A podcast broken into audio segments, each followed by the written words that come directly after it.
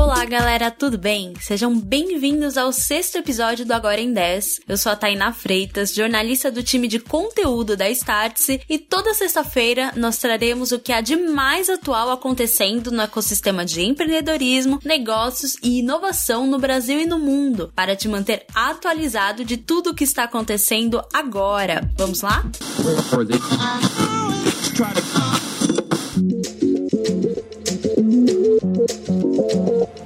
imaginou como será sua alimentação em 2050? A estimativa da ONU é de que a população mundial seja de 10 bilhões de pessoas neste período, o que trará grandes impactos na cadeia de suprimentos no mundo inteiro. Mudanças já vêm acontecendo e uma delas é o mercado de carne feita de plantas, em que startups criam produtos semelhantes a partir de diferentes matérias-primas, como soja, ervilha, batata, grão de bico, beterraba, enfim, a receita varia de acordo com o fabricante, mas a premissa é sempre de não ter sofrimento animal e de diminuir o impacto ambiental. Você pode até não comer as carnes feitas de plantas, mas deve reconhecer o potencial mercadológico. De acordo com a Grandview Research, o mercado global de carne vegetal foi avaliado em 3,3 bilhões de dólares em 2019.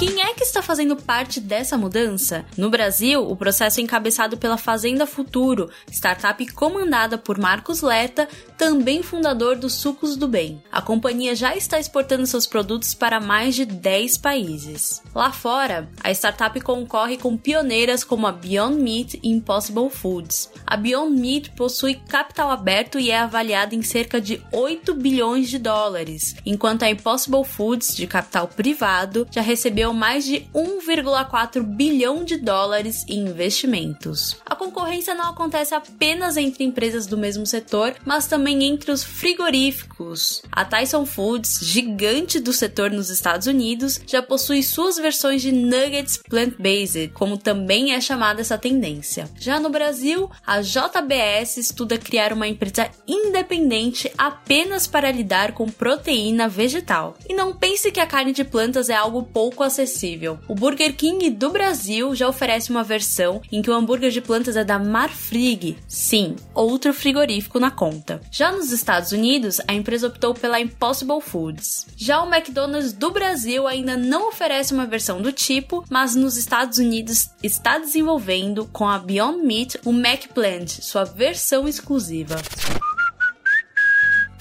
Hoje, o portfólio de opções e a adoção pelo público é cada vez maior. Nos supermercados brasileiros já é possível encontrar hambúrguer, carne moída, linguiça e até frango feito de plantas, e assim, de marcas variadas. Segundo os dados do Grupo Pão de Açúcar disponibilizados pela Fazenda Futuro, a venda de carnes à base de plantas cresceu a uma média constante de 150% desde maio de 2019 nas lojas Extra e Pão de Açúcar. Atualmente, alternativas plant-based também representam um terço da venda bruta total dos hambúrgueres congelados. Sim, levando em conta também os hambúrgueres de carne bovina e todos aqueles que a gente já está acostumado. E aí, você já experimentou essa mudança? Para ter mais detalhes sobre esse segmento, acesse conteúdos exclusivos na plataforma Startse no app.startse.com.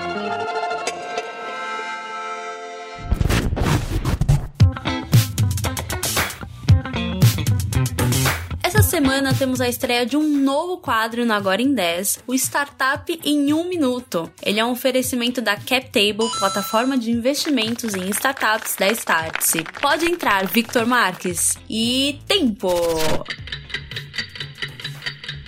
Oi, Tainá. Oi, pessoal, tudo bem? Sou o Victor, head de conteúdo da CapTable e trago novidades do mundo das startups aqui pro Agora em 10. Na plataforma da Startse você confere todos os conteúdos que eu vou mencionar aqui na íntegra. Essa semana o que bombou foi o valuation da Stripe, fintech americana de pagamentos que atingiu 95 bilhões de dólares de valor de mercado depois de receber investimento de 600 milhões de dólares. Ela se tornou a startup com maior valor de mercado dos Estados Unidos. Com isso, a SpaceX do Elon Musk acabou sendo superada e ficando em segundo lugar na lista de startups americanas mais valiosas. Mas Mas Elon Musk não tem motivos para ficar triste, já que o próprio investiu no Stripe em rodada passada e a sua participação valorizou junto com o aumento de valor de mercado da startup nessa semana. No mundo das fintechs brasileiras, o Nubank anunciou ter atingido 35 milhões de usuários no Brasil e anunciou a criação de uma associação com outros representantes do mercado, como Google, Mercado Pago e Banco Inter, para impulsionar a democratização financeira no Brasil através da tecnologia.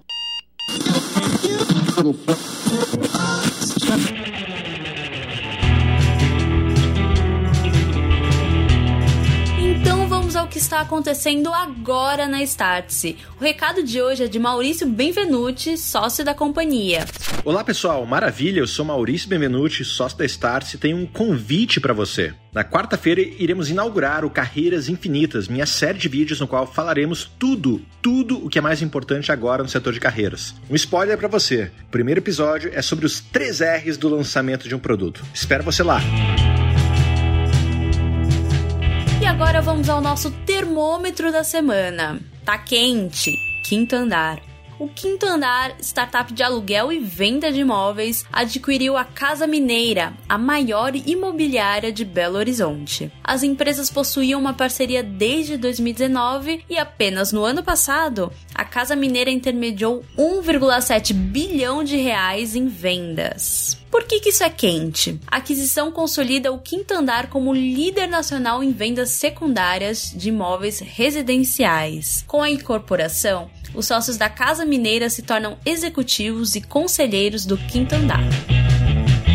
Amorno, Dailymotion. A plataforma de conteúdo audiovisual Dailymotion chegou oficialmente ao Brasil. A ferramenta é gratuita e permite que os usuários enviem e visualizem vídeos. O principal diferencial é a monetização do conteúdo, que promete não ter excesso de regras. A plataforma é uma das mais acessadas no mundo, com cerca de 300 milhões de usuários ativos e 3,5 bilhões de vídeos assistidos por mês. Por que, que isso é morno? Apesar de marcar presença oficialmente somente este mês no Brasil, o Dailymotion já tinha uma audiência orgânica no país. Em 2020, por exemplo, teve um aumento de audiência de 25%. Mas agora, com aposta e investimento no Brasil, seria um forte concorrente do Facebook do YouTube, vamos acompanhar. Tá frio.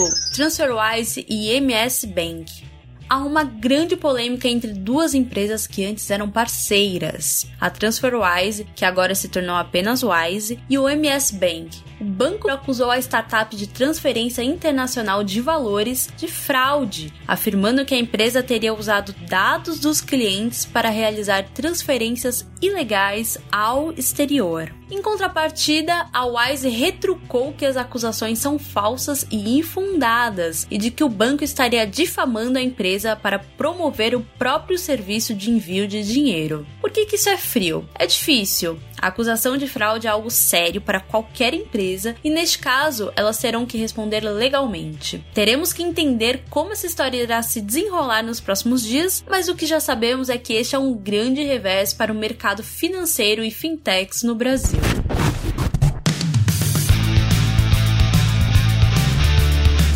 E este foi o sexto episódio do podcast Agora em 10, uma produção Startse que vai ao ar toda sexta-feira, às 11 horas da manhã. A apresentação é minha, Tainá Freitas, com roteiro de Tainá Freitas, Alberto Cataldi, Sabrina Bezerra e Vitor Marques. Queremos saber o que você achou do podcast? Escreva pra gente em tainá.starts.com. Até mais!